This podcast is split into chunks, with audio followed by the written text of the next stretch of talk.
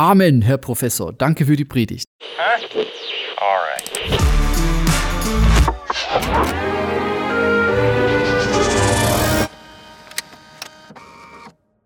Erste Stunde Grammatik. Damals noch am Germanistischen Institut während des Lehrerstudiums. Ich mag mich noch genau erinnern. Es war das Erste, was unser Professor tat, als er sich ans Rednerpult stellte. Nicht mal für eine ordentliche Begrüßung nahm er sich Zeit. Stattdessen las er vor. Aus Johannes 1. Am Anfang war das Wort und das Wort war bei Gott und das Wort war Gott.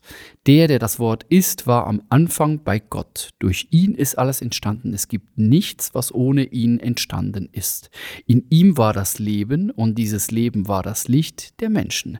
Das Licht leuchtet in der Finsternis und die Finsternis hat es nicht auslöschen können. Und dann weiter, er, der das Wort ist, wurde ein Mensch von Fleisch und Blut und lebte unter uns. Wir sahen seine Herrlichkeit, eine Herrlichkeit voller Gnade und Wahrheit, wie nur er als der einzige Sohn sie besitzt, er, der vom Vater kommt.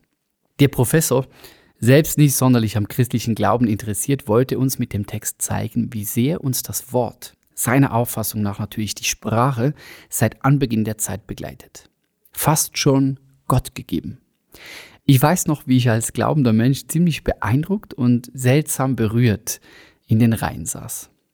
Da küssten sich gerade zwei mir besonders liebgewonnene Lebensbereiche, also mein Glaube und meine Sprache, an einem Ort, an dem ich es nicht erwartet hätte.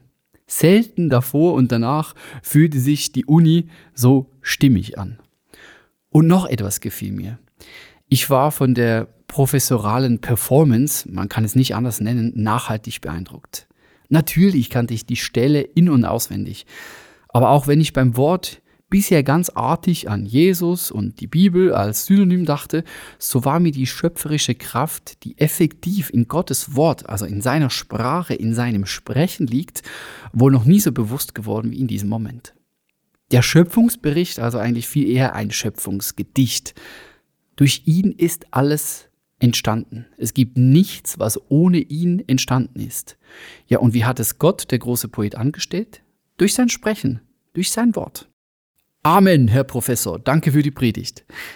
Die Analogie zwischen Gott und uns als schöpferisches Wesen begleitet mich seither noch intensiver.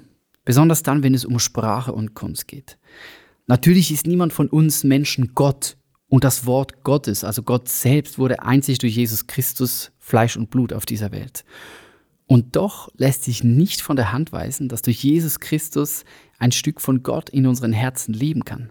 Es lässt sich auch nicht von der Hand weisen, dass Gottes Fleisch und Blut zu seiner Zeit hier auf der Kugel ziemlich anschauliche Geschichten erzählte, die so gut sind, dass wir sie uns bis heute noch weitererzählen.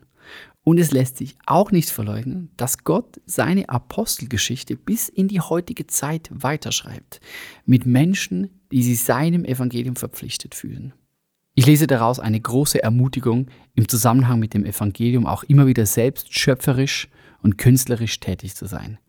Die Apostelgeschichte, also gewissermaßen ein Apostelgedicht. Gott der Autor, wie die Worte und Verse, unsere Leben Metaphern. Schöne hoffentlich. Manuel Adur, Maler und Freund unseres Kunstnetzwerks, drückte es kürzlich so aus. Das Evangelium ist etwas Schönes. Es verdient deshalb auch eine schöne Form. Mein Punkt heute für dich, du Kreativer da draußen, Lass uns in unserer persönlichen künstlerischen Sprache, nebst all den Themen des Alltags, immer wieder Formen und Worte finden, um die Schönheit des Evangeliums zu beschreiben, sodass es auch moderne Menschen ganz unabhängig von ihrer Gesinnung verstehen oder zumindest als beachtenswert würdigen. Auch Send, ein befreundeter und begnadeter Spoken Word Artist, ist mit seinem neuesten Werk Apostelgedichte bei dieser schönen und künstlerischen Form des Evangeliums gelandet. Ich durfte für sein neues abendfüllendes Spoken Word Programm den Soundtrack schreiben. Dreimal darfst du raten, welche Bibelstelle ich nach Jahren nun endlich einmal vertont habe.